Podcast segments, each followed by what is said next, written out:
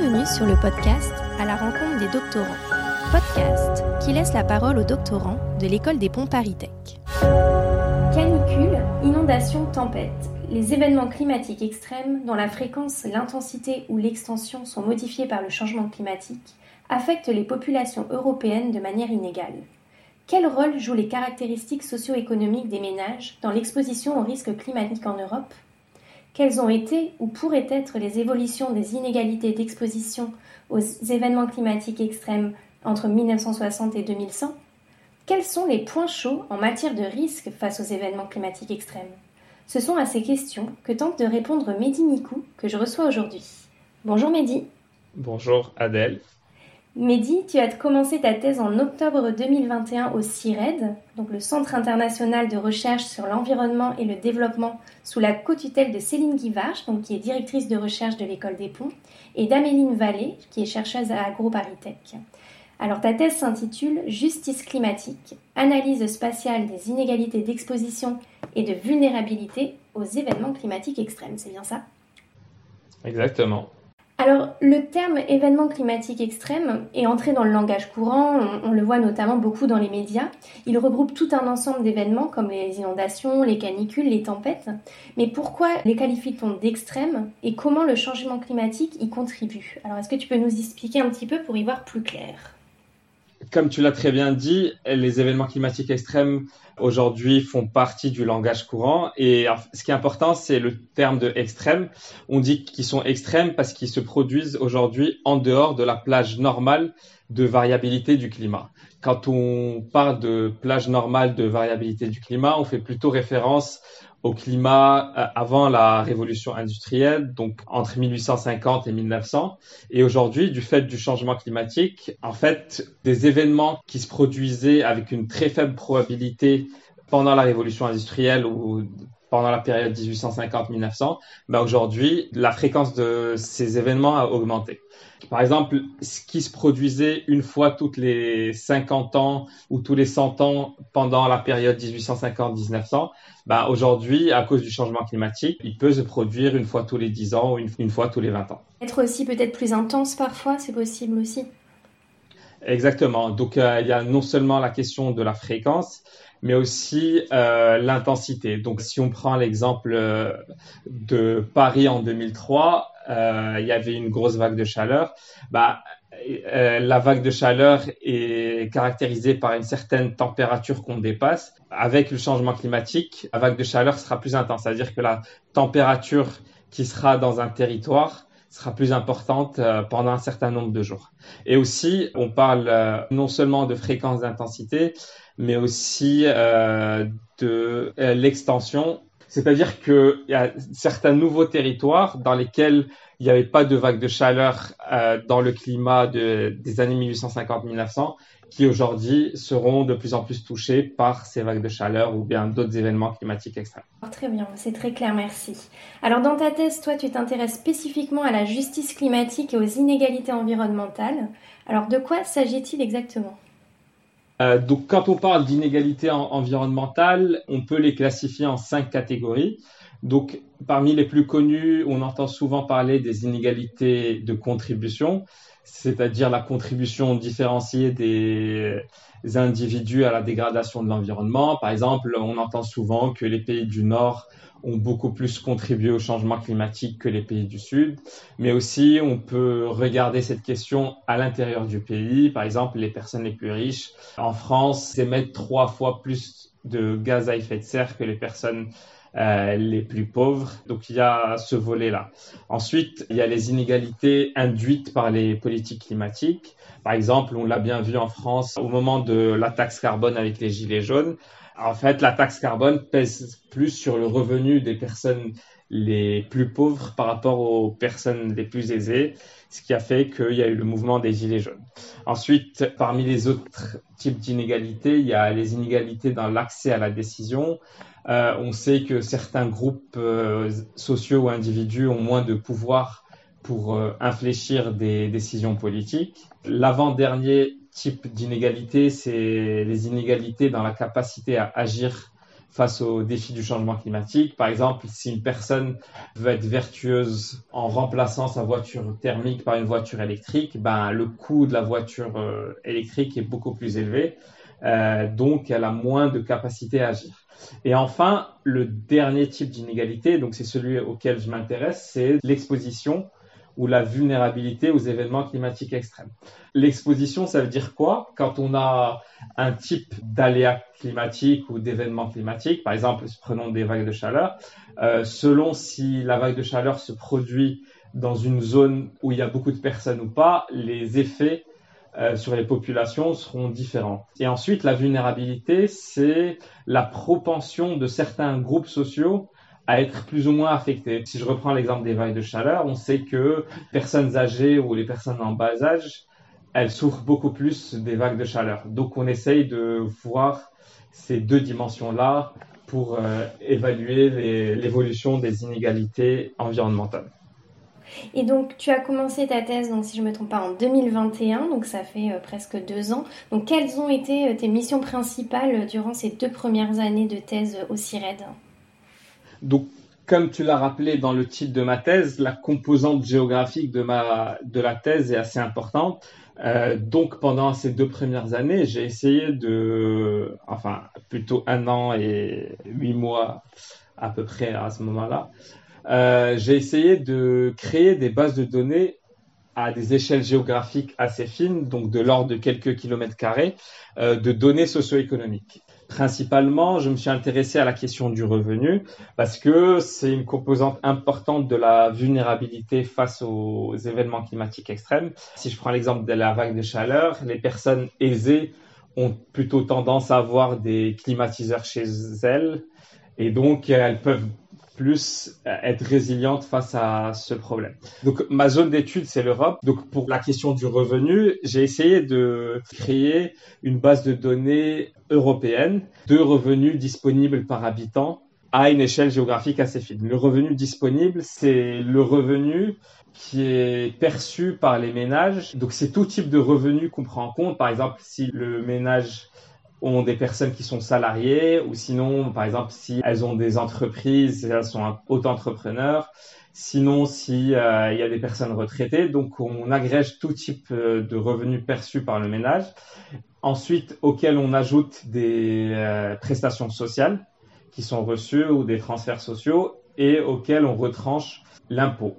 Et donc, c'est vraiment le revenu que le ménage peut dépenser à la fin de chaque mois pour créer cette base de données, on a contacté les 42 agences de statistiques nationales européennes, donc euh, c'est l'équivalent de l'INSEE pour les autres pays, qui nous ont redirigés vers des sites ou des bases de données qu'elles avaient créées sur euh, le revenu euh, donc c'était pas forcément un revenu disponible comme on le voulait, mais c'était un revenu qui avait une composante géographique. Donc par exemple en France, les données sont très fines. L'INSEE met à disposition une base de données au niveau communal de revenus par habitant. Donc ça, euh, pour la France, c'était plutôt chouette. Mais par contre, euh, pour d'autres pays européens, surtout si on se déplace vers l'est de l'Europe, euh, les bases de données n'étaient pas aussi fines et les indicateurs étaient euh, pas des indicateurs de revenus disponibles. Donc euh, à la fin de ce travail, on, arrive à une base de données avec euh, plus de 120 000 entités administratives, c'est-à-dire que l'Europe est divisée en 120 000 unités administratives pour lesquelles on a des valeurs de revenus. J'imagine qu'il y a un gros travail d'harmonisation de toutes ces données parce que chaque pays fait un peu comme il a envie de faire en fait, c'est ça? Exactement. Non seulement il y a cette question d'harmonisation d'indicateurs qui prend pas mal de temps parce qu'il fallait d'abord essayer de comprendre qu'est-ce qui était inclus dans l'indicateur proposé par les différents pays. Euh, mais donc euh, pour cette question, on, a, on a développé des méthodologies pour essayer de convertir les différentes formes d'indicateurs en revenus disponibles. Mais aussi un autre problème, c'est que la plupart des données qu'on trouvait, elles étaient sous forme de fichiers Excel. Et donc il fallait, avec une codification, pour décrire l'entité administrative sur laquelle euh, on a un revenu. Et ensuite, il fallait trouver un fichier géographique qui correspondait à cette codification.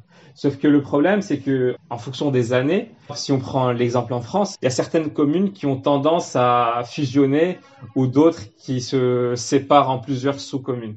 Donc il y avait un enjeu à ce niveau-là d'essayer de trouver les bonnes euh, euh, formats géographiques de chacune des communes ou des entités administratives qu'on trouvait. Un vrai travail de fourmi.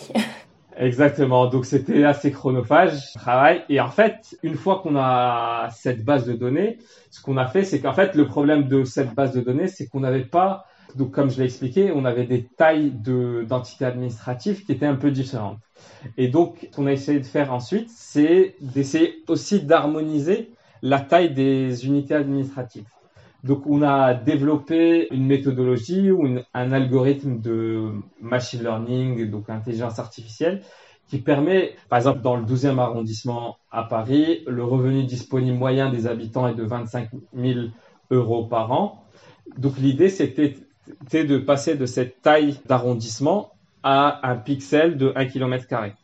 Donc, on a développé une méthodologie pour essayer de faire ça. Et donc, pour avoir aussi une harmonisation au niveau de la taille des entités administratives. Là maintenant, tu as quasiment euh, toutes ces cartes socio-économiques euh, donc euh, de l'Europe. Maintenant, la prochaine étape, c'est de la comparer avec parce qu'on si on n'oublie pas, on parlait d'événements climatiques extrêmes, donc c'est de la comparer avec ces données là maintenant. C'est bien ça?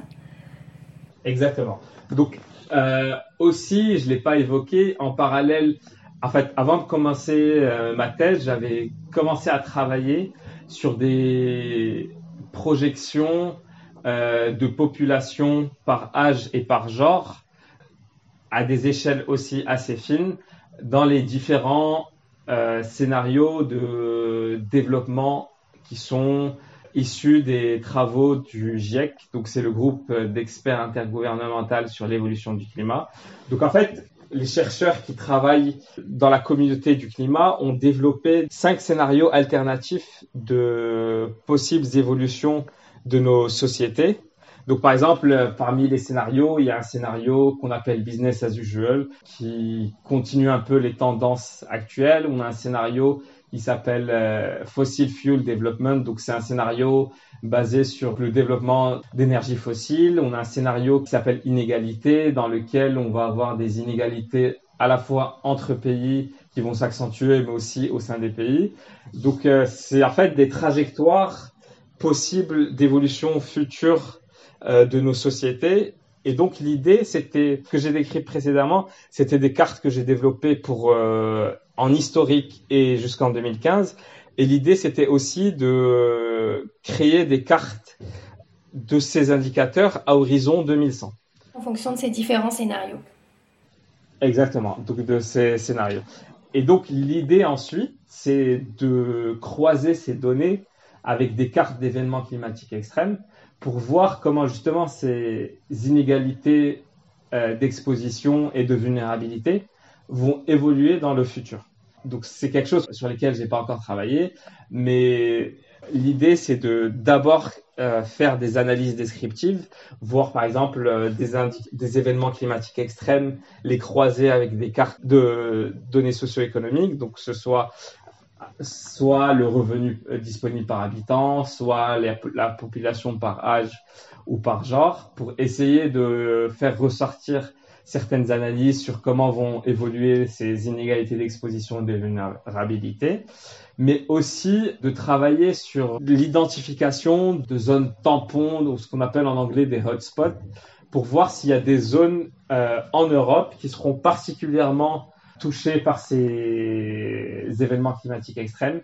Et donc, ces méthodologies vont se baser sur euh, des méthodes d'intelligence artificielle, donc euh, ce qu'on appelle du cluster analysis pour essayer de voir si dans plein de régions elles ont suivi des vont suivre des évolutions assez similaires euh, dans l'exposition et la vulnérabilité aux événements climatiques extrêmes.